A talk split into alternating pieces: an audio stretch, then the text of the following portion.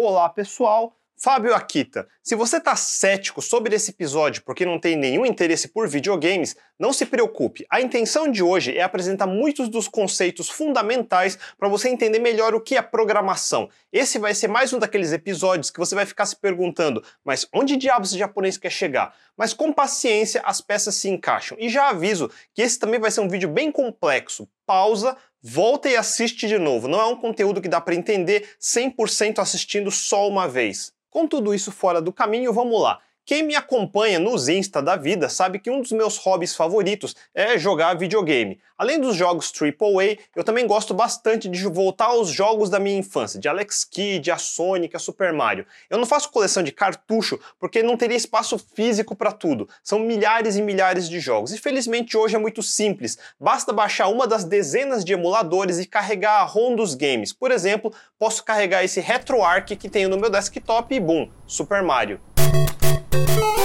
Thank you.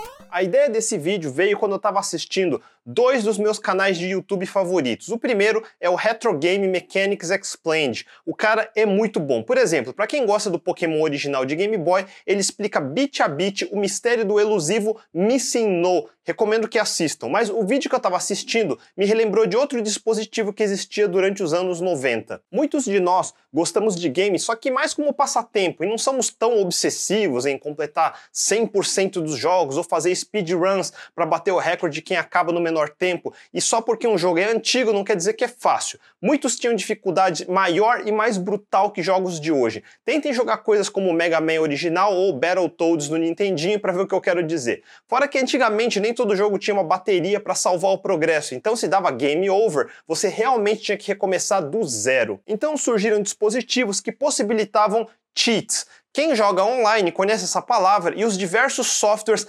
anti-cheat para evitar que jogadores trapaceiem com hacks anti-cheats que vira e mexe criam polêmica, como no recente caso do jogo Valorant, cujo software foi acusado de causar até estragos de hardware. Enfim, nos anos 90 a tecnologia era mais simples. Existiam diversas marcas diferentes como Action Replay, Game Shark ou o mais famoso Game Genie. Funcionava assim, você plugava o cartucho na parte de cima e daí plugava o conjunto no console. O Game Genie ficava entre o cartucho e o console. Ele engana o console. Por exemplo, se pergunta para o cartucho com quantas vidas que o Super Mario tem que começar, daí tá gravado em algum lugar no cartucho o número 3. Mas aí se você colocar um código mágico no Game Genie, como AA12, ele devolve 9 pro console no lugar de 3 e o jogo começa com 9 vidas. Eu vou voltar ao Game Genie e outras coisas sobre emuladores na parte 2 desse vídeo, de uma forma complementar aos vídeos do canal Retro Game Mechanics. Mas antes de chegar nisso, o episódio de hoje vai ser uma longa introdução à computação usando o meu segundo canal favorito, o do Ben Eater. O canal do Ben é hard hardcore. Ele explica todas as fundações eletrônicas da computação, em particular exatamente a arquitetura por trás de computadores como o Nintendinho.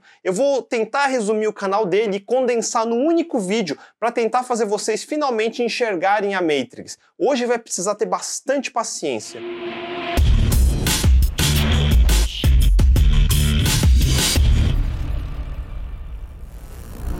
O Nintendinho roda o famoso processador MOS 6502 de 8 bits, derivado do desenho do Motorola 6800 e fabricado pela MOS Technologies a partir de 1975. Esse processador foi usado não só no Nintendinho, mas em dezenas de outros consoles e computadores pessoais dos anos 80, incluindo coisas como o lendário Apple II, que é o avô dos Macintosh, ou o concorrente Atari e os britânicos Commodore e BBC Micro. Ele foi um dos componentes que ajudou a iniciar a revolução dos computadores pessoais nos anos 80 e exatamente por isso é um bom ponto de partida para entender a computação de hoje em dia. Apesar de internamente processar em 8 bits, ele possui uma interface de comunicação de 16 bits.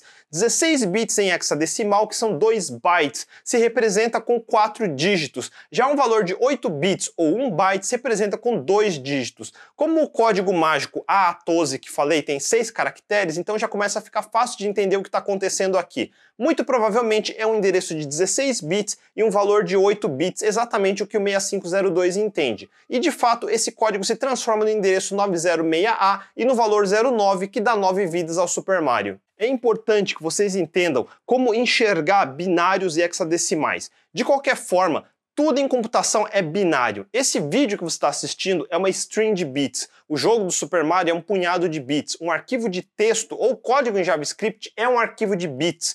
Muita gente acha que arquivos texto e binário são diferentes, mas não. Ambos são binários. A diferença é como você representa esse binário depois de abrir para mostrar ao usuário. Deixa eu mostrar. Na maioria dos sistemas operacionais existem editores de texto, seja o miserável Notepad no Windows ou o moderno VS Code. Se eu abrir um arquivo que contém texto, qualquer um vai abrir sem nenhum problema. Mas se no mesmo editor eu tentar abrir o arquivo da ROM do Super Mario, vai aparecer esse monte de lixo na tela. Isso porque um editor de texto só sabe interpretar um subconjunto de binários que, por convenção, representa letras, números e símbolos. Se eu abrir um editor e gravar a palavra Hello World e gravar podemos abrir o arquivo cru com um visualizador de binário, como o comando xxd-b e pronto. Isso é o que está gravado no arquivo. Veja esse primeiro bloco de 8 bits, que é a letra H. Vejam esses dois blocos repetidos, são os dois L, e assim por diante. Claro que ler bit a bit assim é bem inconveniente, então podemos pedir para a ferramenta converter esses bits em uma representação hexadecimal usando o mesmo comando xxd sem o parâmetro traço b e temos o seguinte. Agora sim, aquele bloco de bits é o número 48 em hexadecimal, que não é a mesma coisa que 48 em decimal.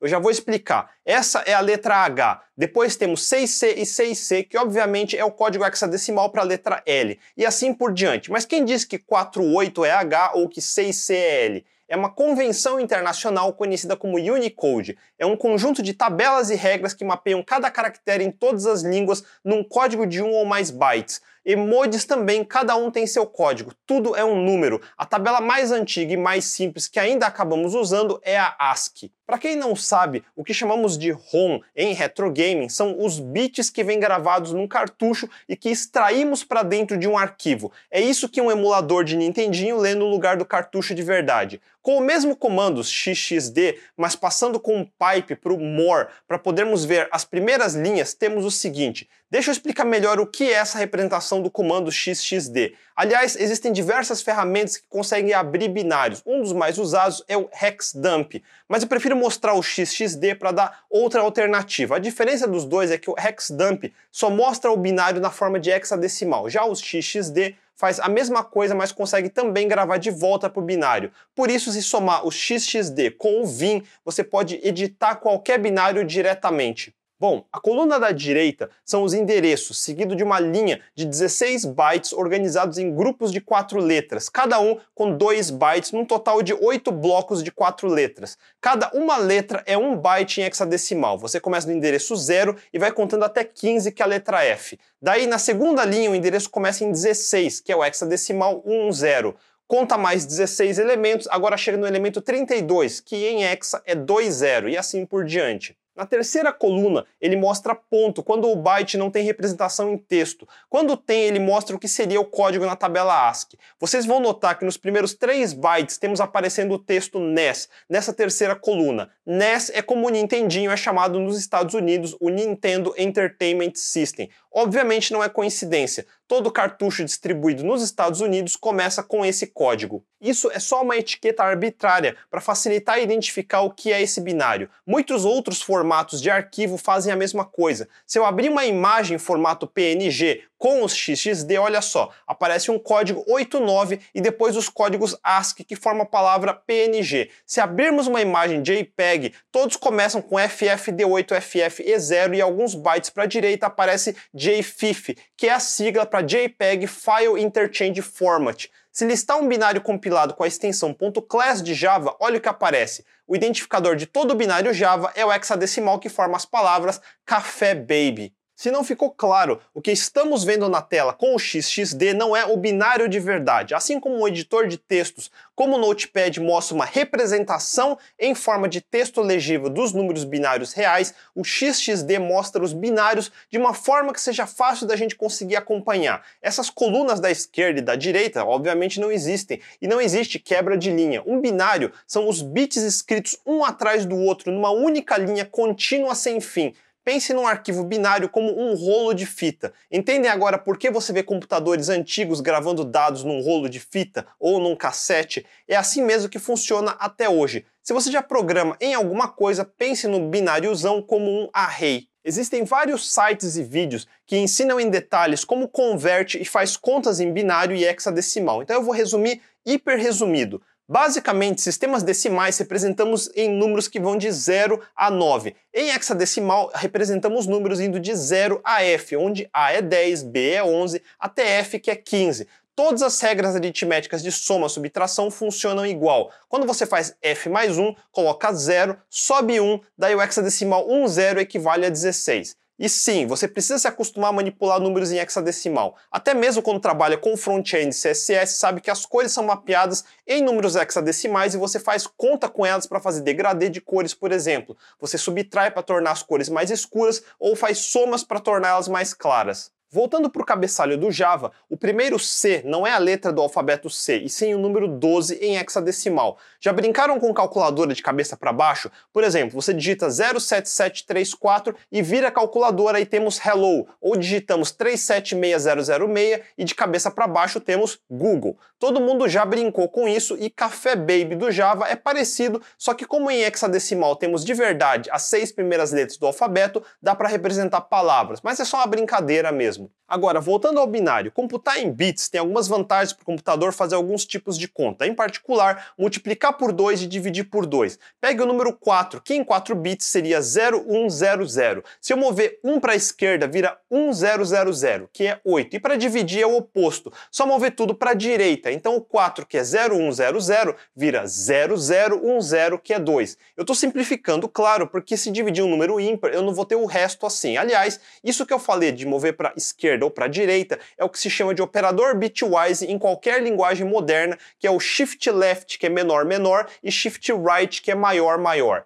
Se abrir qualquer navegador e inspecionar um elemento, você abre o tal console de JavaScript. E aqui podemos exercitar o que eu acabei de falar. Por exemplo, se eu quiser representar um número em binário, começo digitando 0b, daí, por exemplo, 0100, que é 4. E é exatamente isso que ele mostra. Eu vou criar um texto agora chamado palavra e dentro colocar hello world, que tem 11 letras. Se eu quiser pegar a 11ª letra dessa palavra, posso fazer palavra colchetes 10 e 10 porque em programação tudo começa de zero. Então, 0 é H, 1 é E e assim por diante, e a décima posição é D. Podemos chegar na mesma letra se fizermos palavra entre colchetes 0x0a. Lembra que eu falei que a em hexa é 10? Para o JavaScript saber que isso na verdade é o número, colocamos 0x antes. Para ficar mais hardcore, podemos fazer palavra entre colchetes 0b1010 e esse 0b é para o JavaScript saber que é um número binário. Tanto 0xa quanto 0b1010 são formas diferentes de escrever o mesmo número 10. É tudo o mesmo número, só que podemos representar de formas diferentes. E internamente sempre é tudo um número binário. As linguagens de programação só facilitam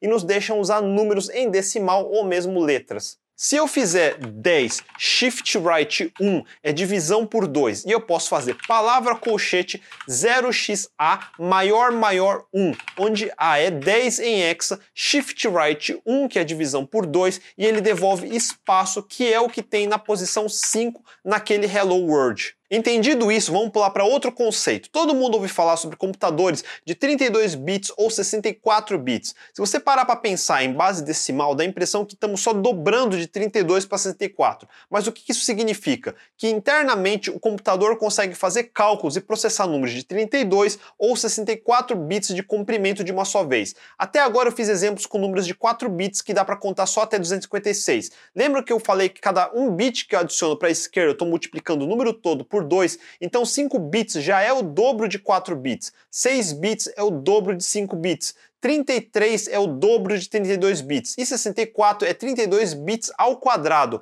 A metade de 64 bits não é 32, e sim 63 bits. Em 32 bits, podemos representar até quase 4.3 bilhões de números. Em 64 bits, podemos representar um número gigante, 1.8 vezes 10 elevado a 19, ou seja, um númerozão de 19 casas. É a casa dos quintilhões. Entendam essas relações de dimensão. A vantagem de usar hexadecimal é que esse númerozão de 64 bits pode ser representado por 16 caracteres. Mesmo que você ainda esteja coçando a cabeça nesse ponto, veja que não é coincidência que o númerozão de quintilhões de 64 bits fica bonitinho tudo com FFFFFF em hexadecimal. Isso porque propositalmente estamos usando números derivados da base 2 e por isso um megabyte não é mil bytes e sim 1024 bytes, que em hexa seria 4000. A gente tende a usar números que são redondos em hexadecimal. De qualquer forma, 64 bits é um número difícil de visualizar na cabeça. Não se preocupe, eu acho que até o final do vídeo vocês vão começar a se acostumar com isso, mas eu acho que a forma mais fácil de entender como as coisas funcionam hoje é ver como funcionavam ontem, porque o que temos hoje são mais ou menos camadas extras em cima da mesma base de antigamente. Componentes mais modernos, métodos de fabricação melhores, mas a fundação ainda é exatamente a mesma. Por isso quero voltar para os anos 70 70, mais especificamente para 1975, e olhar mais de perto o cérebro do nosso Nintendinho. Se abrirmos o Nintendinho, essa é a placa-mãe com os diferentes chips, mas por agora vamos nos focar nesse daqui, o MOS 6502, que eu falei antes. Se eu quisesse mostrar o nível zero de verdade da fundação, precisaria começar com o básico em eletrônica, mas eu também só sei o básico. É o que você aprenderia em engenharia elétrica ou engenharia da computação, e não em ciências. Mas eu quero resumir pelo menos, e para isso resolvi pegar emprestado material de outros dos meus canais favoritos, do Ben Eater, que eu falei no começo do vídeo. Uma das playlists dele mostra como você constrói um processador de 8 bits do zero, e outra playlist dele, por acaso, é como fazer um Hello World com o 6502, que é o mesmo CPU do Nintendinho. Só para mostrar um Hello World, ele levou meses produzindo uns 9 vídeos com mais de meia hora cada. São horas de vídeo e eu vou resumir tudo em alguns minutos. Então, depois eu recomendo assistirem com calma os vídeos dele. Como eu disse, daria para descer no nível da física elétrica, mas eu acho que a partir do nível que eu vou mostrar nesse vídeo é o mínimo suficiente para se ter um desenho na cabeça, para conseguir visualizar o que um programa de fato está fazendo no hardware. Eu acho muito mais difícil aprender a programar sem entender o que acontece por baixo. Quem está iniciando em eletrônica hoje em dia tem bastante material da hora para treinar. Uma dessas ferramentas se chama breadboard, que é uma placa feita para montar protótipos de circuitos eletrônicos sem precisar ficar soldando os componentes. Você só encaixa os chips e fios na placa, liga a força, normalmente de 5 volts e pronto.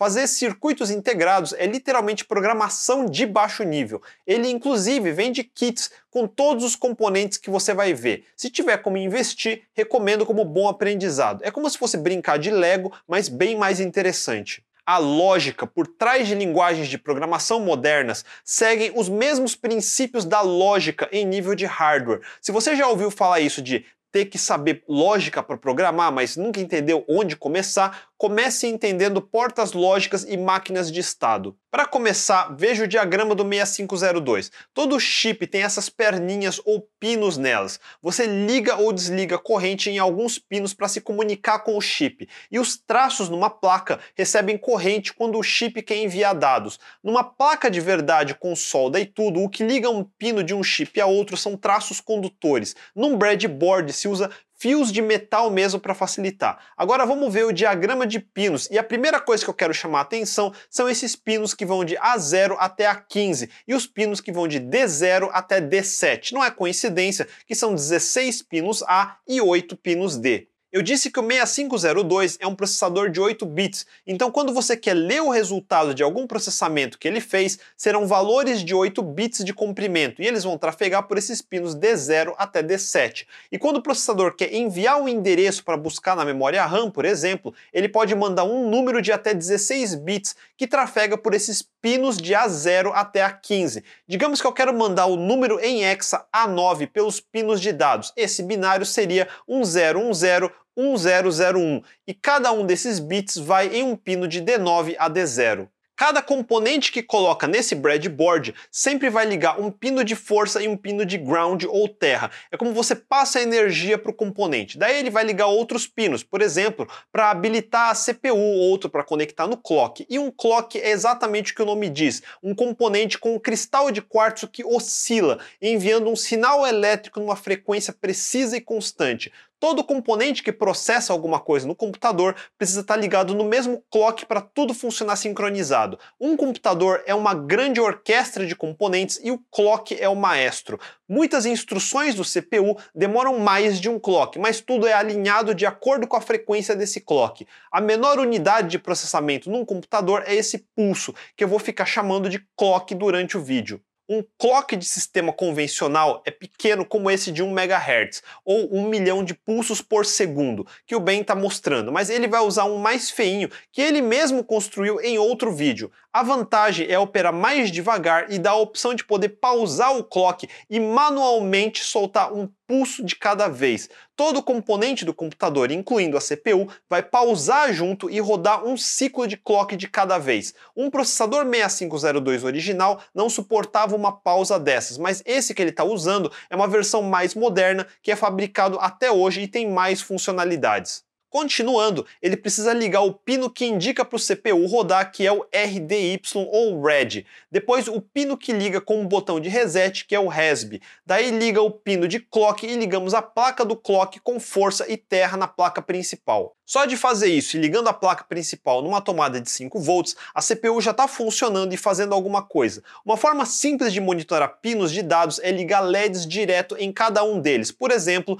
ligando os pinos A0 a A4 em 5 LEDs para a gente ver se tem alguma coisa acontecendo e de fato tem alguma coisa, mas bem aleatório. Para monitorar melhor, o Ben montou um sistema de monitoramento com Arduino em outro vídeo e vai usar aqui. Um Arduino é um microcontrolador que tem algumas dezenas de pinos que servem tanto como entrada de dados ou saída. Então ele vai ligar primeiro os pinos de A0 até A15 da CPU com os pinos 22 a 52 no Arduino. O Arduino é programável e podemos escrever programinhas simples e enviar para ele executar. E é isso que o Ben vai fazer. Não se preocupe se você nunca viu um programa programa de Arduino. O código dessa demonstração é hiper simples, é só prestar atenção que dá para entender sem nenhum problema. Primeiro, vamos declarar uma lista com quais pinos do Arduino vamos trabalhar, e vai ser de 22 a 52 de 2 a 2.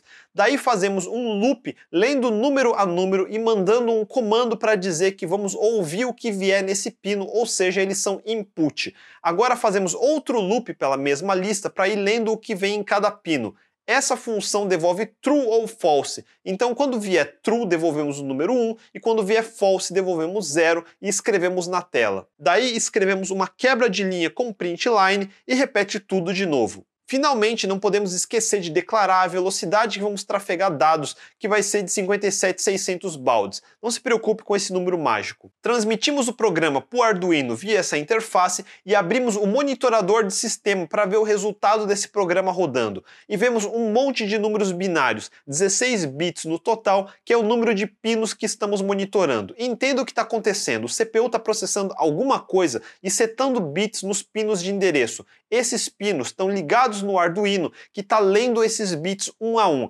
Daí fazemos um loop infinito puxando esses bits constantemente e imprimindo na tela. Mas não estamos ligados ao clock, então ele vai ficar que nem doido lendo e imprimindo sem parar, sem qualquer ordem. Para melhorar, podemos sincronizar o Arduino ao mesmo clock também. Eis um exemplo de por que os componentes precisam estar sincronizados com o clock. O Arduino não sabe quando ele precisa ler dos pinos, então fica lendo que nem doido e não faz sentido nenhum. Ligando ao clock, ele vai ler só uma vez a cada pulso. Então, em vez de fazer um loop infinito, vamos ligar um, o código de leitura ao evento de um pulso do clock. Assim, se pausarmos o clock, o programa também vai pausar, porque nenhum evento vai ativar o código de leitura. Podemos ligar o clock em qualquer lugar, mas o Ben decidiu ligar no pino 2 do Arduino e com isso também precisamos configurar o pino 2 como entrada para ler o pulso que vier de lá. A forma de ligar um evento no Arduino é criando uma interrupção no clock. Quando o clock pulsa e envia um sinal no pino 2, isso vai interromper o sistema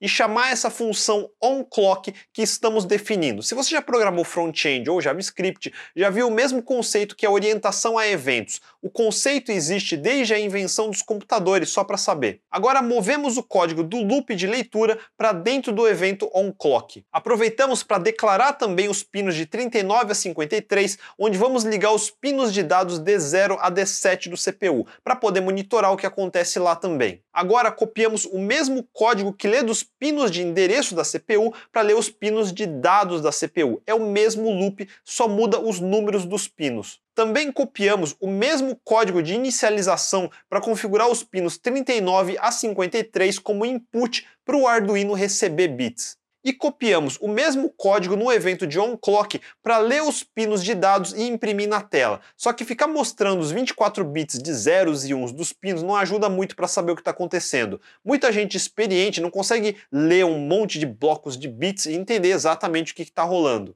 Então vamos converter de bits para hexadecimal e imprimir do lado. Para fazer isso, inicializamos uma variável com número zero. Daí para cada pino que lemos nesse for, damos um shift para a esquerda e adicionamos o novo bit no final. De novo, faz shift para a esquerda, adiciona no final. Faz shift para a esquerda, adiciona e é assim que se monta um número lendo do binário. Fazemos a mesma coisa com os pinos de dados. Agora usamos uma função que é comum em quase todas as linguagens que serve para formatar números em strings. Queremos formatar o número em uma string hexadecimal de 4 bytes para representar o endereço de 16 bits e 2 bytes para o valor de dados de 8 bits. Os pinos de dados podem tanto receber dados quanto enviar dados, e para isso serve esse outro pino do lado para dizer qual o modo, se é read ou write. Então ligamos ele no pino 3 do Arduino para saber se o CPU está querendo ler ou escrever. Como fizemos com os outros pinos, declaramos no código como 3, que é onde vamos ligar o pino RW do CPU. Dizemos ao Arduino para ler desse pino, ou seja, input. Quando lemos do pino, se devolver true, escrevemos R para leitura, ou se devolver false, escrevemos W para escrita. Pronto, agora iniciamos o clock. No monitor podemos ver que o CPU está cuspindo alguma coisa nos pinos de endereço e de dados, mas está difícil de entender o que está acontecendo. Isso porque não tem nada enviando dados ao CPU. Daí quando ele tenta ler alguma coisa dos pinos de dados, vem lixo e tenta rodar esse lixo e fica soltando lixo, por isso parece aleatório. Agora que temos o CPU ligado e monitorado, vamos enviar o primeiro dado de verdade para ele. Lembrem-se, enviar ou receber dados é literalmente aumentar ou diminuir voltagem nos pinos. Envie 5 volts no pino D0 e o CPU vai ler o bit 1 corte a voltagem do pino D1 e o CPU vai interpretar com o bit 0 nesse pino. Então, se quisermos mandar um valor constante nos pinos de dados, podemos ligar resistores. Se quisermos o bit 0, ligamos resistor no terra. Se quisermos o bit 1, ligamos resistor nos 5 volts da placa e com isso configuramos o binário 11101010. Voltando ao monitor, resetamos e veja que na última coluna vem EA, que é o hexadecimal do binário que acabamos de configurar. Como não mandamos o CPU gravar, o pino de read write está só read. E note como nos pinos de endereço, a cada clock ele vai incrementando o endereço. Vamos ver com mais calma passo a passo. Esse clock simples do bem tem a opção de pausar e manualmente soltar um pulso de clock de cada vez clicando num botão. Segundo o manual do processador, os primeiros 7 clocks é uma rotina de inicialização do CPU, então podemos ignorar. Logo em seguida, o contador de programa carrega o vetor de reset dos endereços FFFC e FFFD.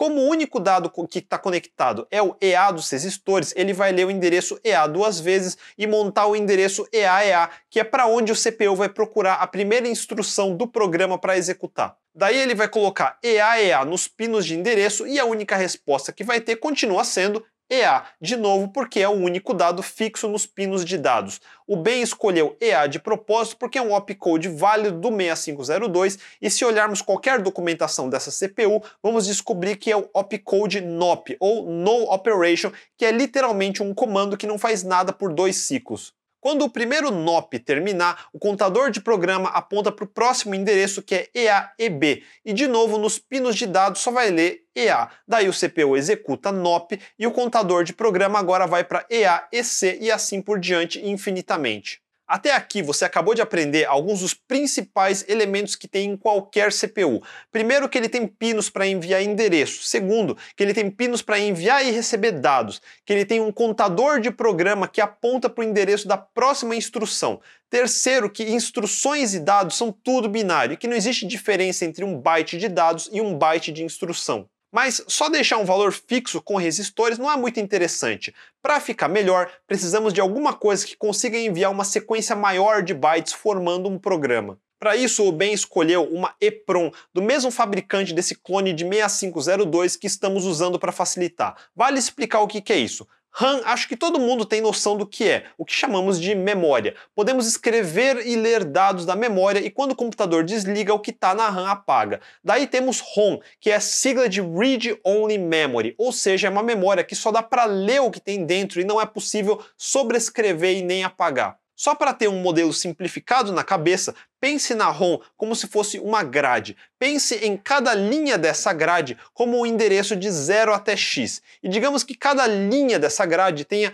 8 cruzamentos. Quando um cruzamento está aberto, podemos dizer que é o bit 1. Quando ele estiver queimado, pense que é queimado mesmo, então não tem como recuperar, esse vai ser o bit 0. O conteúdo de uma ROM é fixo, não tem como regravar. Você só consegue enviar endereços e ler o que tiver nesses endereços. Agora, EPROM é um circuito mais complicado. Quando ligamos no computador, ele simula uma ROM, ou seja, passe um endereço e ele devolve um dado. Porém, usando um gravador especial, ele permite que a gente escreva nela. Na prática, uma evolução desse EPROM são chips de memória flash usados em pendrive ou SSDs, por exemplo. EPROM é sigla para Electronically Erasable Programmable ROM.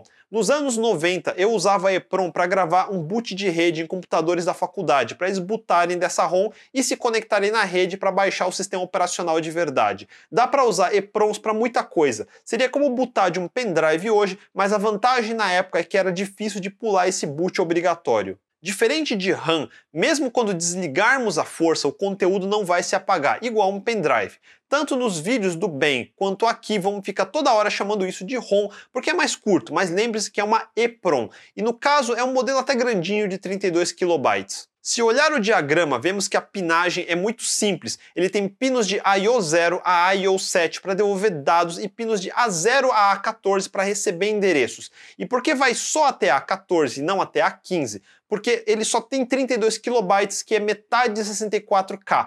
Com 16 bits conseguimos contar de 0 até 64K e com 15 bits, que é metade, conseguimos mapear os 32K que tem nessa ROM. Por isso não precisa de mais um bit. Então começando a se acostumar com essa história de bits, basta associar bit com um pino num chip desses. Repetindo, com 16 bits podemos mapear de 0000 até FFFF. Prestem atenção no comprimento dessas palavras. Cada dígito representa 4 bits, cada 2 dígitos é um byte. 16 bits é a mesma coisa que 2 bytes, por isso 4 dígitos. Metade de 16 bits é só um bit a menos, o que nos dá os endereços de 0000 até 7FFF. Se o CPU tentar mandar um endereço de 8000 para cima, o primeiro bit é ignorado e o restante é igual à primeira metade. Então ele devolve a mesma coisa que devolveria com o endereço de primeiro bit zero. Por exemplo, se pedir o endereço 8004 é a mesma coisa que pedir 0004. Note outra vantagem de usarmos hexadecimais. Como eu sei exatamente qual é o número do meio entre 0 e 65.353? Eu disse que para dividir um número por 2 é só fazer shift para a direita, daí 1111, por exemplo, vira 0111. E esse é o número do meio. E em hexa, qual é a metade de f? É 7, porque f é 15. Então metade de FFFF é 7FFF, que é até onde vai o endereço nessa ROM. Estão vendo por que a gente usa hexa? Com decimal não é intuitivo de trabalhar. E aliás, 7FFF seria 32.767. Como o CPU consegue entender qualquer endereço entre 0000 e FFFF, não queremos que a ROM responda em todos. Aqui é uma decisão de engenharia, mas para manter a lógica simples, podemos escolher fazer a ROM responder a primeira metade dos endereços ou a segunda metade. E o Ben resolveu fazer ele responder a segunda metade, ou seja, quando o primeiro bit do endereço for 1. Isso porque já vimos que o CPU procura logo de cara nos endereços FFFC e FFFD que ficam na segunda metade dos endereços, logo é mais conveniente mapear direto para lá. Para fazer isso funcionar, queremos responder somente a endereços que comecem com o primeiro bit sendo 1, ou seja, quando o pino A15 for 1. Aliás, se vocês não perceberam, a ordem dos bits é o inverso da numeração dos pinos, acostumem-se com isso. Além disso, para a ROM ficar habilitada, ele precisa receber baixa voltagem no pino de Chip Enable ou CE. É como um botão de liga e desliga da ROM e para ele responder precisa estar habilitado também. Isso é simples. Colocamos um inversor entre o A15 e CE. Assim, quando A15 estiver em alta voltagem, ou seja, representando o bit 1, porque queremos todos os endereços que começam com 1, o inversor vai reverter e enviar baixa voltagem ou zero para o CE, que vai habilitar a ROM. O resto dos pinos podemos ligar direto da CPU para ROM 1 para 1, A14 da CPU para A14 da ROM, D0 da CPU para o IO0 da ROM e assim por diante. Coisas como esse inversor que eu mencionei pode ser montado com uma porta lógica chamada NAND. Eu mencionei portas lógicas no começo do episódio de supremacia quântica, mas o canal do bem tem vídeos detalhados explicando como transistores funcionam e como podemos montar portas lógicas como o NAND num breadboard também. Para o protótipo de hoje, ele usa um chip pré-pronto com portas NAND embutidas, mas entenda que todos os chips que vocês estão vendo são montados com transistores. Imagine transistores como peças de Lego e chips como sendo um conjunto de transistores conectados. Com a ROM conectada e pronta, precisamos carregar algum programa nela. Para isso, o Ben vai usar Python para criar um arquivo binário. Podíamos usar o próprio XXD para escrever na mão, mas qualquer linguagem de programação consegue fazer a mesma coisa. Use o que achar mais simples, mas vamos seguir no código dele para entender que não é tão difícil. Relembrando que antes a CPU recebia somente o valor fixo dos registradores, o hexadecimal EA, que é a instrução ou opcode NOP. Vamos gerar um binário que devolve exatamente a mesma coisa. Primeiro, declaramos uma variável que vai ser um array de bytes. O conteúdo vai ser EA 32.768 vezes, que é o total de bytes que dá exatamente 32 kilobytes. Agora vamos abrir um arquivo para escrever em modo binário. Com o arquivo aberto, escrevemos o array de bytes direto e isso vai gerar o arquivo home.bin. Se fizermos um hexdump, podemos ver que só tem EA. Quando tem um asterisco, é a ferramenta hexdump, querendo dizer que o mesmo conteúdo se repete até o fim, que é o endereço 7FFF, o último em 32 kilobytes. Lembrando que a CPU vai pedir endereços a partir de 8000, mas como a ROM não recebe o primeiro bit, só os 15 bits restantes do endereço, então o endereço 8000 virá automaticamente zero, como eu já expliquei. Agora podemos pegar o arquivo binário e usar o programa MiniPro, que envia os bits para o gravador de EPROM.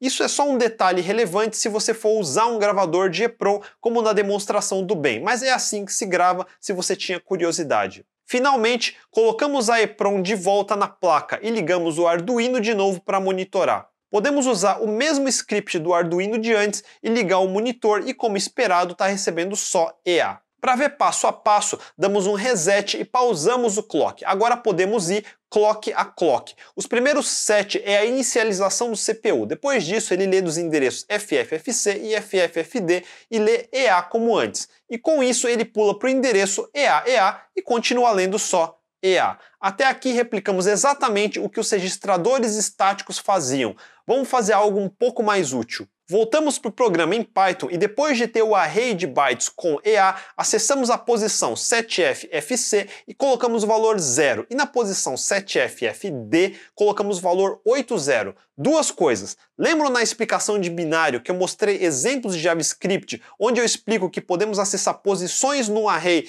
tanto com números decimais quanto com números direto em binário, escrever 7FFC é a mesma coisa que escrever 32.764. E repetindo, por que 7FFC e não FFFC, que é o que o CPU vai procurar? Porque o CPU vai mandar o endereço FFFC para a ROM, mas o primeiro bit é ignorado. Lembra como o endereço 8000 vira zero? Então é só fazer FFFC menos 8000 e voa lá, temos 7FFC. Não entendeu? F em hexa é 15, subtrai 8, temos 7. Agora, uma coisa que eu deixei para explicar só agora. O CPU vai pedir o valor do endereço FFFC e vai encontrar 0. E daí vai pedir FFFD e vai encontrar 80. E esses dois valores vão formar o endereço 8000. Essa forma de ordenar os bytes ao contrário se chama Little Endianness, Outros processadores, como o Intel, o AMD ou mesmo os ARMs de celulares, também são Little Engine. O processador IBM PowerPC dos Macs anteriores a 2006 era um Big Engine, então os bytes iam aparecer na ordem natural que nós humanos lemos. Mesmo os processadores ARM de hoje são B-Engine, quer dizer que ele suporta ambos, mas a maioria é usado como Little Engine. Parece meio estranho, por que, que eu ia querer ler números de mais de um byte em ordem reversa? Na realidade parece estranho porque a gente lê da esquerda para a direita, mas quando implementamos em hardware é mais simples ler da direita para a esquerda, requer menos ciclos para fazer contas. Sem entrar em detalhes do hardware, vamos dar um exemplo onde a ordem natural pode não facilitar a nossa vida. Imagine datas no formato brasileiro com dia, mês e ano. Mande um computador ordenar. Podemos usar o comando sort, que tem em todo o Linux, porém coloque as mesmas datas agora em formato japonês, que é ano, mês e dia, e tente ordenar da mesma forma e veja só, só de mudarmos a ordem dos elementos das mesmas datas, a ordenação funcionou muito mais fácil. Aliás, isso é um insight que todo programador precisa ter. Boa parte do que é programação é retrabalhar os dados para ficar mais fácil de computar o que queremos. Little Engine no nível do processador é algo parecido na hora de fazer contas. Para agora, só assuma que quando você vê 2 bytes que representam o endereço de 16 bits, eles vão estar invertidos. Então o 0080 vai ser na verdade 8000. Uma vez eu justamente precisei fazer um pequeno protocolo de rede binário para trafegar dados entre computadores Intel e PowerPC. Acho que eu estava usando um MacBook G4 antigo e eu recebia lixo no lado do Intel. Até que eu me dei conta, putz, PowerPC é Big Engine. Daí eu inverti os bytes no meu protocolo antes de mandar e do lado do Intel passou a receber direitinho. Você não vê isso porque se o único protocolo que já usou foi HTTP, na camada de baixo no nível do TCP, ele se vira para reverter os bytes para trafegar entre processadores com engine diferente. Se você já usou algo como o Google Protobufs, a biblioteca se encarrega de converter se precisar. Isso tudo explicado, vamos fazer um programinha agora. Lembrando, um CPU tem registradores e pode guardar dados de 8 bits ou 1 byte nelas. Pense em registradores como se fossem variáveis globais numa linguagem de programação qualquer. Elas vão ser uma ordem de grandeza mais rápidas de acessar do que se tiver que sair do CPU e pedir memória para um chip de RAM, por exemplo. Registradores que podemos usar no 6502 incluem o A, X, Y e outros. Cada registrador vai ter um comando de load para jogar um valor nele e um comando de store para tirar o valor do registrador e jogar em outro lugar na memória, se tiver RAM, por exemplo. Vamos só fazer um load em A, que é o opcode LDA. Assim como em linguagens modernas existe o conceito de polimorfismo, ou seja, a mesma função responder para argumentos diferentes. No nível de máquina, o mesmo comando LDA, na verdade, é representado por diferentes hexadecimais para cada variação de argumentos. Por exemplo, existe a instrução AD, mas a versão que queremos é a que aceita só um valor simples e não um endereço de memória como argumento. Então o hexadecimal da instrução LDA que queremos é o A9.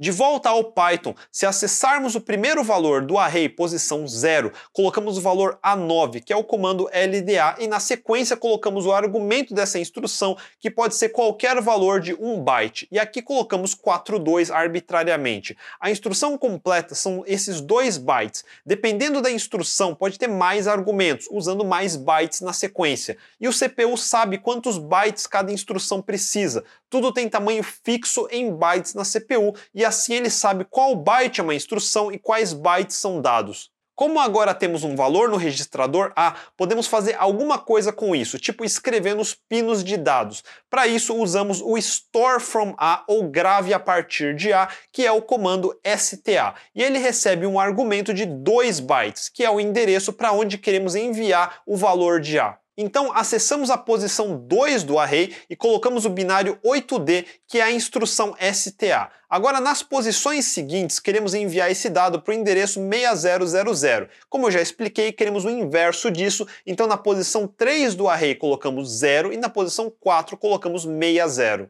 Essa sequência de 3 bytes vai fazer o seguinte: escrever o valor que está no registrador A nos pinos de dados, mudar o bit no pino de read-write para escrever e mudar os pinos de endereço para 6000. rodamos o script Python para gerar o novo binário, gravamos na EPROM com o MiniPro de novo, recolocamos a ROM na placa e ligamos a energia e o monitor do Arduino. Fazemos reset com clock pausado e vamos manualmente ciclo a ciclo. Mesma coisa de antes, ignoramos os sete primeiros, que é a inicialização. A CPU pede os valores de FFFC e FFFD, que puxa da ROM o endereço 8000. Esse é o reset vector e a CPU pede o que tem nesse endereço, que sabemos que é o endereço 0 da ROM e tem a instrução LDA, que é o A9. O contador vai incrementando a partir de 8000 e pede o que tem em 8001, que é o valor 42. A instrução está completa e a CPU grava no registrador. Agora o contador pula para 8002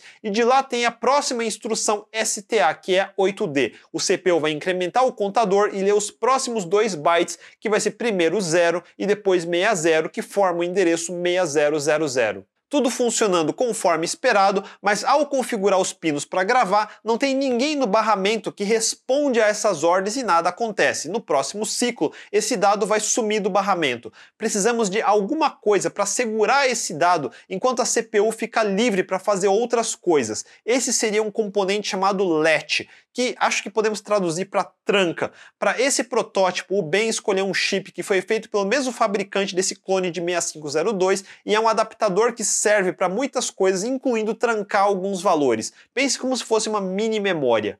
Por acaso, os pinos desse adaptador são muito parecidos com o da ROM, que já estamos usando e tem espaço para gravar até dois dados de 8 bits no que ele chama de portas. Tem uma porta A de 8 bits e uma porta B de 8 bits. Por isso, você tem pinos de PA0 a PA7 e pinos PB0 a PB7. A essa altura, vocês já devem ter entendido a ideia de pinos serem cada um um bit, né? Diferente da ROM, não precisamos de 16 pinos para endereço porque esse chip só consegue armazenar dois valores. Sabemos que queremos ativar esse chip quando passarmos endereços que comecem com 60, que em binário é 01100000. Resumindo o que o Ben explica no vídeo dele, ele vai ligar os endereços A15 a A13 com os pinos de chip select que são CS1 e CS2 e colocar um inversor e a outra porta NAND no meio deles para configurar o chip corretamente. Os detalhes não importam para onde eu quero chegar, mas recomendo que assistam o episódio dele para entender os detalhes. O importante é entender que quando a CPU colocar endereços 6000 ou 6001 e assim por diante, esse chip vai entender os primeiros 3 bits, ligar e receber o dado de 8 bits dos pinos de dados e gravar na porta A ou porta B.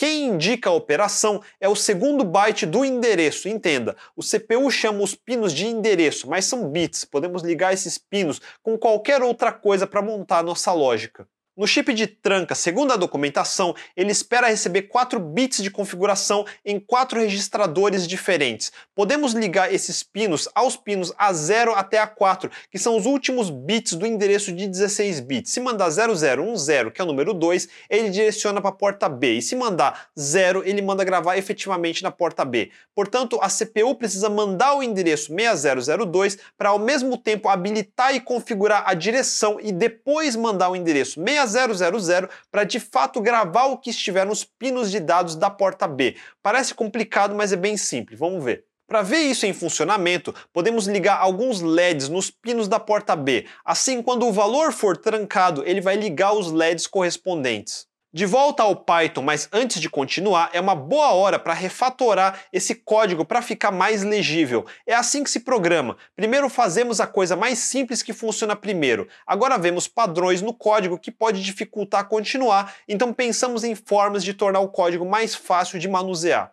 Uma das formas de fazer isso é definir um novo array de bytes em cima do array cheio de EAs. Nesse novo array, a gente coloca exatamente os mesmos bytes que estavam lá embaixo que a gente estava posicionando manualmente. Depois de copiar para cima, é só apagar o que estava embaixo. Agora o array de ROM vai ser esse novo array de código mais o array preenchido com EAs. Só que em vez de ser vezes 32.768, vai ser 32.768 menos o comprimento do novo array de opcodes. Assim, o array do binário vai ter exatamente o mesmo comprimento de antes, e isso é importante porque tem que ser tudo preciso. Escrever tudo numa linha ou dividir em múltiplas linhas para o Python não faz nenhuma diferença. Só faz diferença para a gente conseguir ler mais fácil. E de propósito colocamos 2 bytes numa linha porque o primeiro é o hexa da instrução LDA seguido do seu argumento. E na segunda linha colocamos 3 bytes onde o primeiro é a instrução STA seguido de 2 bytes que formam o endereço para onde gravar o conteúdo de A. Esse código é exatamente igual ao que tínhamos antes, mas agora temos a tranca, que exige primeiro uma instrução para dizer a direção para saber qual porta usar. Então precisamos mandar o endereço 6002, mas também precisamos mandar algum dado pelos pinos de dados. Se mandar tudo zero, ele habilita a porta B para ser input, e se mandar tudo 1, um, ele habilita a porta B para ser output e gravar o que receber. Enviar tudo 1 em 8 bits é o hexaFF, então mudamos o nosso array de código para em vez de carregar aquele 42, vamos carregar com o número FF. E em vez de mandar esse valor para o endereço 6000, vamos mandar primeiro para o 6002. E com isso setamos a direção do chip para a porta B e para ela ser output. Na sequência, podemos fazer o que queríamos antes, travar um valor, digamos o hexa 55. Agora é só mandar a instrução STA para o 6000. Por acaso 55 em hexa é 01010101 e isso vai ligar os LEDs alternando o primeiro apagado o segundo aceso e assim por diante. Para ficar mais legal, podemos agora repetir os comandos e mandar armazenar AA em hexa, que é 10101010 em binário, realternando os bits com o valor anterior. Daí os LEDs apagados vão acender e os acesos vão apagar. Só uma brincadeira para mostrar como podemos controlar alguns LEDs.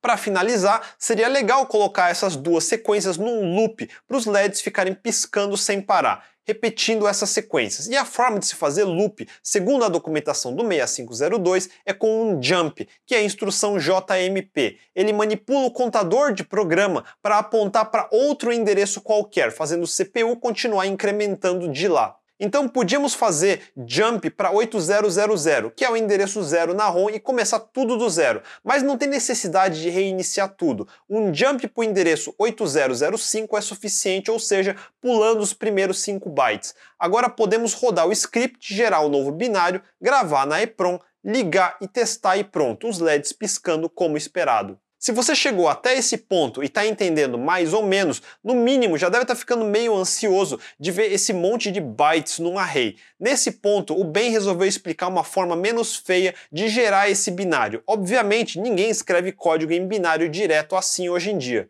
Mas considere por um instante que nos anos 50 para trás era exatamente assim que precisava escrever. E a forma de fazer isso era com fios. Sabe os pinos de dados e endereço que ligamos registradores e agora ligamos a ROM? Antigamente era um patch panel. Lembra aqueles seriados ou filmes antigos dos anos 50 que mostram uma telefonista conectando uma ligação, colocando um fio ou tirando fios de um painel? É algo parecido configura os bits e manda para o computador, um conjunto de bits de cada vez. Se você já leu alguma mini biografia do Bill Gates ou do Paul Allen, vai lembrar que o primeiro computador comercial para qual eles escreveram BASIC foi o Altair 8800, que vinha com o processador Intel 8080 de 8 bits. Isso foi um ano antes de aparecer o processador Motorola 6800, que foi a base para o 6502 que eu estou mostrando aqui. Se você nunca viu um Altair, veja essa foto. Tá vendo esses switches no painel? A etiqueta em cima dele está escrito D0 a D7 e abaixo A0 a A15. Agora você já sabe para que servem esses switches. Você tinha que escrever bit a bit, subindo ou descendo esses switches, um a um, os bits de dado e os bits de endereço, e depois puxar o switch de Deposit Next, que tem nesse painel para registrar na memória e fazer isso instrução a instrução, que é o equivalente do nosso array de bytes. Se você está achando tedioso o que a gente está fazendo, imagine escrever um programa inteiro só com esses switches bit a bit e sem errar nenhum bit. Essa é a verdadeira definição de escovar bit. Felizmente, os computadores caseiros que vieram depois ganharam teclados e monitores, e isso facilitou ordens de grandeza a programar. De qualquer forma, havia uma opção um nível acima de escrever binários direto, e é escrever em assembly, que é assembly com Y, no final que é escrever usando mnemônicos, como usar a palavra LDA em vez de escrever o binário A9. Em vez de escrever direto A9FF, podemos escrever LDA hash dólar FF. O dólar indica que estamos escrevendo um número em hexa e o hash significa que é um valor imediato e não um endereço. Quando compila sem o hash, apesar do mnemônico CLDA, temos um tipo de polimorfismo, como eu já expliquei. Se passarmos um valor com hash, vamos escolher o A9, mas sem o hash, FF é um endereço e o opcode é diferente, viraria A5. Continuando, em vez de 8D0060, podemos escrever STA6000, ou seja, também não precisamos nos preocupar com a inversão de Little Endian, como falei antes, e escrever na ordem natural da leitura humana. Nas linhas seguintes fazemos LDA55, STA6000, LDA11, STA6000 e Jump 8005. É exatamente a mesma coisa que fizemos no binário. Para declarar que o início do programa é o endereço 8000, colocamos o indicador no começo do arquivo .org 8000 que declara a origem. Lembre-se, na ROM o endereço inicial vai ser zero, mas do ponto de vista do CPU é o endereço 8000. No final do código, colocamos um novo .org FFFC, que é o primeiro endereço que o CPU sempre vai pedir para buscar qual é o próximo onde tem a primeira instrução do programa. Já repetimos isso várias vezes, e aí colocamos um Word 8000 que indica o endereço inicial para o CPU buscar. Word é como chamamos um conjunto de 2 bytes.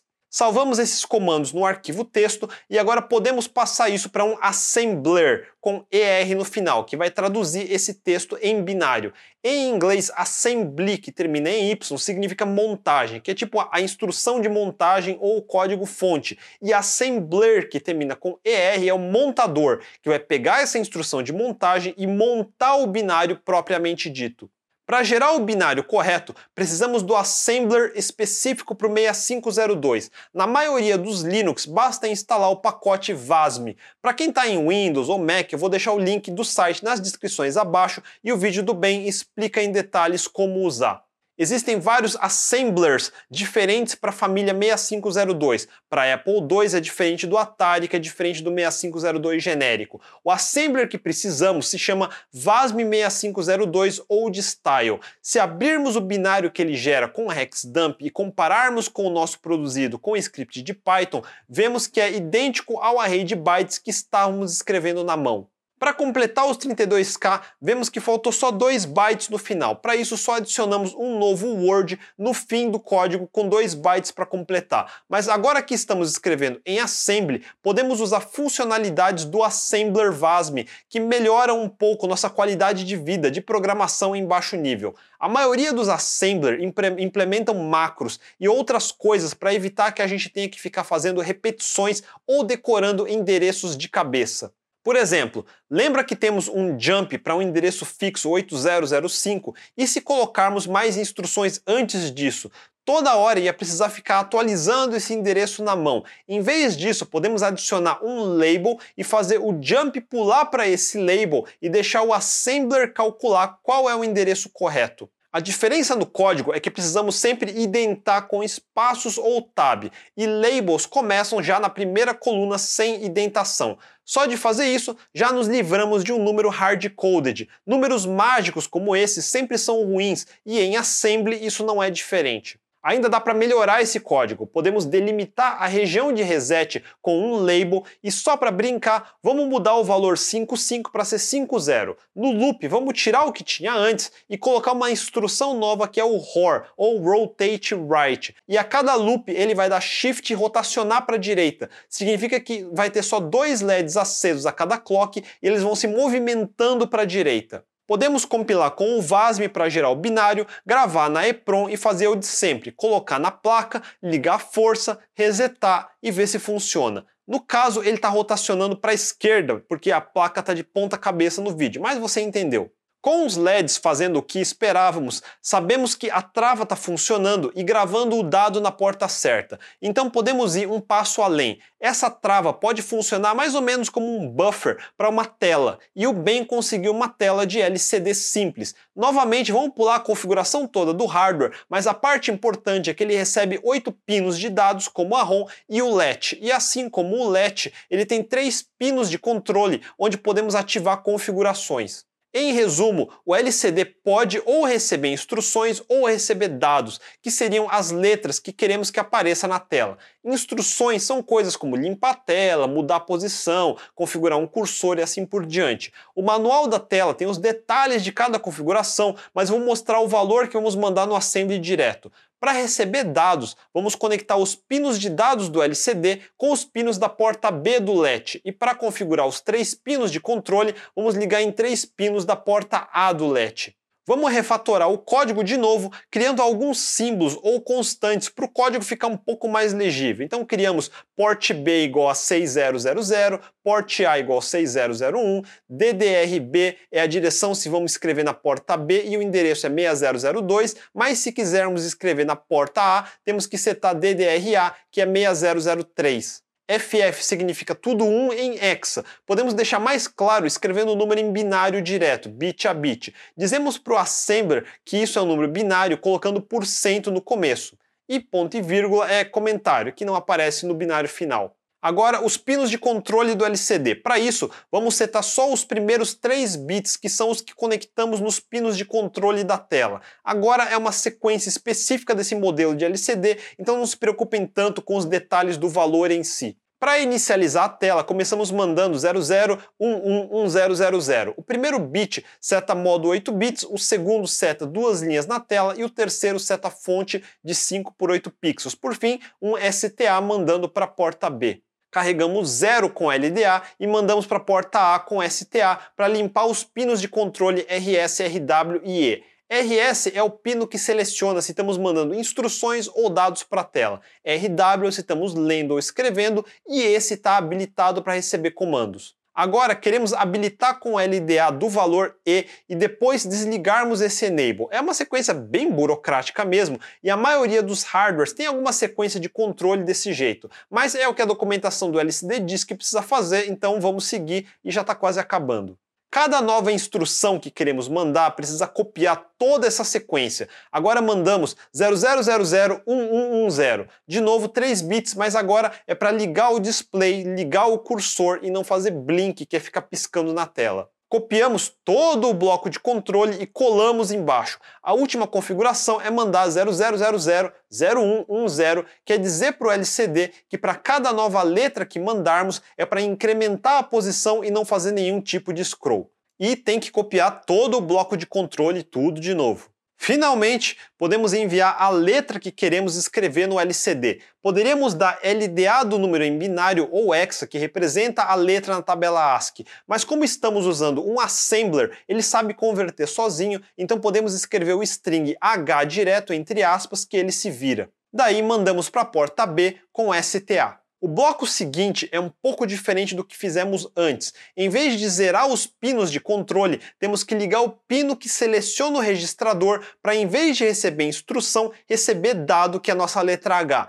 Então configuramos com a constante RS que tínhamos declarado antes. Na sequência, além de só habilitar com a constante E, tem que mandar junto o bit de RS, para isso, usamos o operador bitwise de OR, que é uma barra vertical. O que, que isso faz? Ele faz um OR bit a bit. De novo, isso é lógica. Na prática, o resultado é mesclar os bits de RS com o de E. Como o RS é 0010 e E é 1000, o resultado vai ser 1010. Aqui valeria uma tangente, mas como já está cumprido, eu só quero deixar um lembrete que essa é uma técnica muito usada, especialmente para quem mexe com protocolos de rede. Isso é como trabalhamos bit fields. Procurem sobre isso no Google. É uma forma eficiente de enviar várias características de alguma coisa embutido num único byte, em vez de ter um byte separado para cada valor. Por fim, zeramos o bloco de loop para quando chegar nele, ficar num loop infinito e não fazer nada. Assim ele termina de escrever na tela e não faz mais nada. Compilamos, grava na EPROM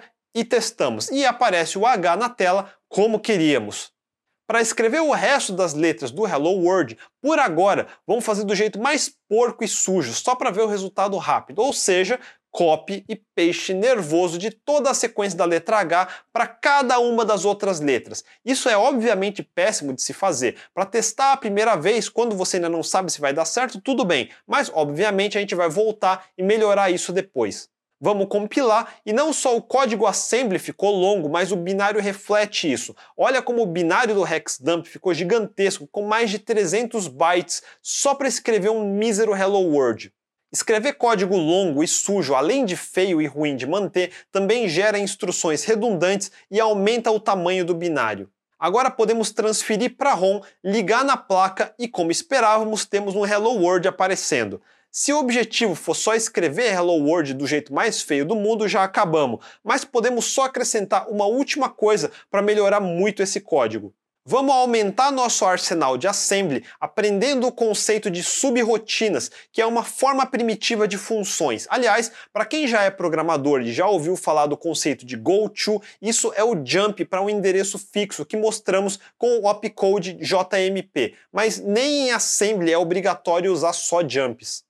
Para refatorar esse código, vamos criar uma subrotina chamada LCD Instruction, que manda os comandos para escrever os dados na tela depois do LDA. Toda aquela sequência que demos copy-paste várias vezes no começo do código a gente coloca nela. Já sabemos que jump pula para um endereço fixo. O problema é que uma vez que você pula, não tem mais como voltar para trás. Para ter esse recurso, podemos usar o opcode JSR, que é Jump Subroutine, que pula para uma subrotina e grava o endereço atual do contador de programas. Daí, no final da subrotina, usamos o comando RTS, que é tipo return no JavaScript, que vai pegar o último endereço gravado pelo JSR e colocar de volta no contador de programas e com isso o CPU continua na na instrução logo depois do JSR. Essa é a forma mais rudimentar de uma função em linguagem de máquina. Fazemos a mesma coisa criando uma subrotina print char. Chamamos o JSR depois do load da letra e no final da subrotina colocamos RTS para voltar para o byte seguinte da instrução de jump. Depois de recompilar, podemos comparar o tamanho dos binários. O anterior sujo tinha 333 bytes, agora ficou bem menor em tamanho. Só que isso não sai de graça. A versão anterior era maior, mas era pouca coisa mais rápido, porque agora a CPU vai executar um monte de jump return, jump return que não tinha antes. Cada uma dessas novas instruções usa clock para executar, porém é aquele caso que o ganho de performance não compensa a sujeira do código. Via de regra, você sempre deve preferir código legível do que otimização prematura, mesmo em assembly.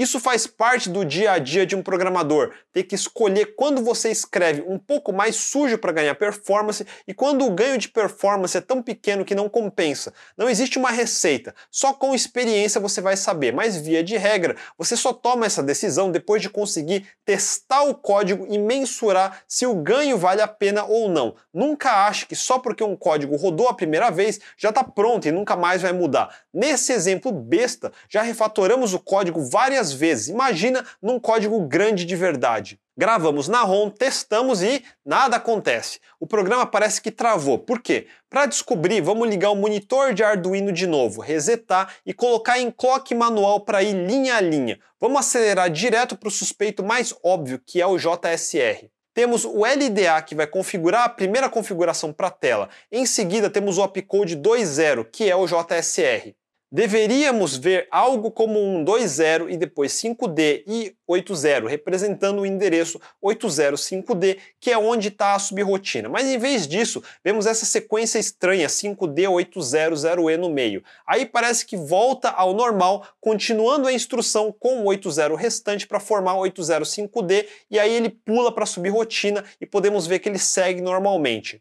Seguimos mais algumas instruções e chegamos no opcode 60, que é o RTS ou return. Mas para onde ele vai retornar? Deveria ser para 800F, que é o próximo endereço depois do último JSR em 800E. Podemos ver no monitor que o CPU tenta ler alguma coisa em 0123 e 0124. O lance é que JRS e RTS dependem de algum hardware que responde nesses endereços para gravar o endereço de retorno, mas no momento não temos nenhum hardware que responde. Quando chama JSR, ele tenta gravar nesses endereços, mas não tem ninguém esperando isso, então o endereço de retorno vai para o limbo. Quando chega no RTS, ele tenta recuperar o endereço e não tem ninguém para responder, então acaba tendo algum lixo nos pinos e o CPU assume que é o endereço e tenta pular para lá. No caso, veio um lixo 8D, 8D e o CPU vai para lá, mas não, não tem nada e o programa se perde. Esses endereços 0123, 0124 são específicos do processador 6502. Segundo a documentação de 0100 a 01FF, temos o stack, uma pilha, e temos mais um registrador que ainda não mencionei, chamado SP. Todo CPU tem uma série de instruções implementadas em hardware, como o LDA, STA, JS, JSR e outros. Instruções como LDA gravam no registrador chamado A. Até agora só vimos dois, o registrador A e o PC, que é o contador de programa. E o último registrador novo importante para hoje é esse SP, que é o Stack Pointer, que guarda um endereço no topo de uma pilha. O SP que permite a existência do conceito de subrotinas e funções. Stack ou pilha é uma estrutura de dados. Lembra a tal fundação que eu sempre falo? Se você estudar a estrutura de dados, vai descobrir a pilha, uma das estruturas mais básicas e que você aprende logo no começo dessa matéria. Todo iniciante tem que saber o que é uma pilha e quando usar ela. Em resumo, é uma cadeia de elementos, onde você vai colocando um elemento de cada vez no topo, e toda vez que pedir para devolver um elemento, vai removendo do topo. Essa pilha é um tipo particular chamada LIFO, Last In, First Out, ou seja, quem entra por último sai primeiro. A vantagem de uma estrutura dessas é que basta guardar o endereço do topo. Depois que adiciona um elemento, decrementa o endereço do topo para puxar da fila, devolve o dado do topo e incrementa o endereço no registrador SP. Quando falamos topo, não necessariamente começamos do zero e vamos subindo um a um. No caso do 6502, ele prefere iniciar no meio da pilha em 0124 e vai subindo até zero. E quando chegar no zero, ele rotaciona para o fim da pilha em 01FF e continua subindo. Toda vez que você faz um JSR, ele vai acumular um endereço na pilha. Se você fizer mais que 255 jumps sem fazer um return, ele vai estourar o tamanho da pilha e vai começar a sobrescrever o primeiro endereço gravado. É isso que se chama de transbordar da pilha ou em inglês stack overflow. Mesmo com uma pilha pequena dessas, é muito difícil fazer 255 jumps sem retorno. Quando isso acontece, normalmente é uma recursão mal feita. Recursão é uma subrotina que dá JSR para o começo dela mesma. É muito fácil um iniciante errar com recursão. Outra coisa interessante de saber é que registradores são literalmente como variáveis globais. Se você já trabalhou com C ou JavaScript, já deve ter ouvido falar de quão tenebroso uma variável global pode ser. Antes de fazer o JSR no nosso código, setamos o registrador A com o valor usando a LDA, mas quando pulamos para uma subrotina, dentro dela modificamos esse registrador A. Se depois que retornássemos o programa esperasse encontrar o mesmo valor original em A, teríamos problemas. Como no nosso caso, depois que retornamos não faz diferença porque vamos escrever a próxima letra em cima do A mesmo, então tudo bem. Mas se quiséssemos evitar algum efeito colateral num código maior, poderíamos primeiro empurrar o valor de A para o stack também usando a instrução de push A, que é PHA. E antes de retornar com RTS, podemos puxar o valor de A do topo do stack usando pull A ou PLA. Por garantia, então, devíamos usar isso no começo e fim de toda a subrotina, né? É mais ou menos, porque esse hardware antigo só tem 255 slots na pilha, lembram? Se você souber que não vai estourar, pode fazer isso. Como eu falei, tudo é uma questão de trade-off. Se eu quiser garantias demais, os recursos podem acabar cedo demais também e acabar gerando um bug tipo Stack Overflow sem querer. Só por comodidade, podemos mudar o registrador SP de 0124 para começar em 01FF, que é o fim da pilha em vez de ser do meio. Para isso, podemos procurar uma instrução como o load A, mas não tem load para registrador SP da pilha, e sim transfer, que é TXS, que transfere um valor do registrador S para o SP. E aqui aprendemos que existe um outro registrador chamado X além do A. Tudo isso entendido, precisamos de algum lugar que tenha espaço para gravar 255 elementos de uma pilha e responde aos endereços de 0100 a 01FF. Nosso chip de trava só tem duas portas, então não serve. Chegou a hora de adicionarmos um chip de memória RAM o Ben escolheu um chip de RAM que é muito parecido com a pinagem do EPROM e da trava que já estamos usando. Então vamos pular a configuração do hardware, que é a mesma coisa. Assim como no caso do ROM e do LCD, precisamos definir os endereços que a RAM vai responder. Sabemos que o stack precisa pelo menos dos endereços 0100 até 01FF, mas vamos mapear o primeiro um quarto dos endereços do topo, que vai de 0000 até 3FFF, que é bem longe dos endereços 6000 que o LCD usa e dos endereços 8000 para frente que a ROM usa. Isso é suficiente para 16 KB de RAM. Por acaso, esse chip moderno tem mais espaço que isso, então vamos desperdiçar um pouco nesse protótipo. Para usar tudo, daria mais trabalho para criar um mapeador de endereços, mas lembre-se que o Nintendinho tinha só 2 KB de RAM e 2 KB de memória de vídeo, e no próximo episódio eu vou explicar por que não dava para ter muito mais que isso mesmo. Existe um pequeno circuito que precisa ser adaptado e eu vou pular essa explicação, mas em resumo, a forma de conectar a RAM na CPU é ligar o pino A14 da CPU com o A14 da RAM, cruzando com o Alt Enable e o A15 da CPU de novo através de um inversor e um NAND no chip Enable. O que precisamos saber é que isso vai habilitar a RAM quando o endereço começar com 00, que cobre os endereços que queremos. Para entender por que a ligação em hardware é dessa maneira, veja o vídeo do bem. Feito isso, agora temos RAM ligado e configurado, respondendo nos endereços que precisamos. Então, teoricamente, já temos uma pilha disponível e com isso o programa já devia funcionar. Se ligarmos e dermos reset, de fato, agora o Hello World aparece como deveria com o código usando o JSR. E tudo resolvido. Vamos ligar o Arduino para entender como o programa está se comportando. Fazemos reset e deixamos o clock em manual de novo. Como sempre, ignoramos os sete primeiro clock de inicialização e pulamos rápido até o ponto onde o programa faz o jump JSR, que é o opcode 2.0. Lembrando que configuramos o registrador SP para começar de 01FF, que é o fim do espaço de endereços da pilha. E de fato, vamos no monitor que está escrevendo 80 no final do stack em 01FF. Daí o CPU atualiza o registrador SP para o próximo endereço ser 01FE e escrever 11 lá.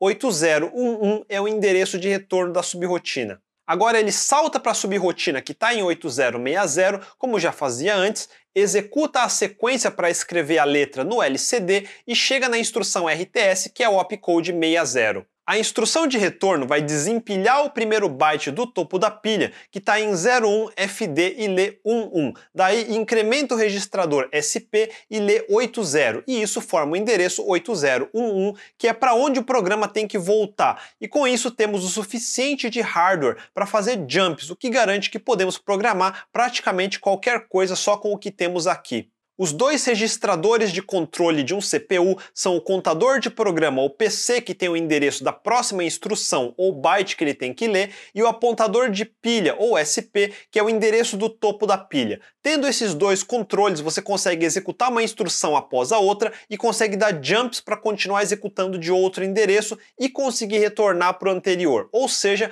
você tem o equivalente a um loop com while numa linguagem de alto nível. Daí existem instruções de branch e compare que servem para comparar valores e dar jumps dependendo das condições que você configurar, e isso é equivalente a um if numa linguagem moderna. Com essas poucas instruções, o que vocês viram já dá para ter o modelo da maioria das funcionalidades básicas de qualquer linguagem, loops, funções e ifs ou branches, que eu não cheguei a mostrar, mas acho que você já consegue imaginar como seria. De qualquer maneira, eu queria passar pelos principais pontos dos vídeos do bem para que vocês pudessem ver como um CPU funciona de verdade e como ele se comunica com outros componentes como memória RAM ou um LCD simples. Como um CPU carrega um programa e executa, e no fim do dia, não importa que linguagem você está usando, ele vai ser convertido em bytes de instruções parecidas com o que eu acabei de mostrar. Vocês viram que só de pular do binário para escrever em assembly já ganhamos algumas conveniências que o assembler VASM nos dá.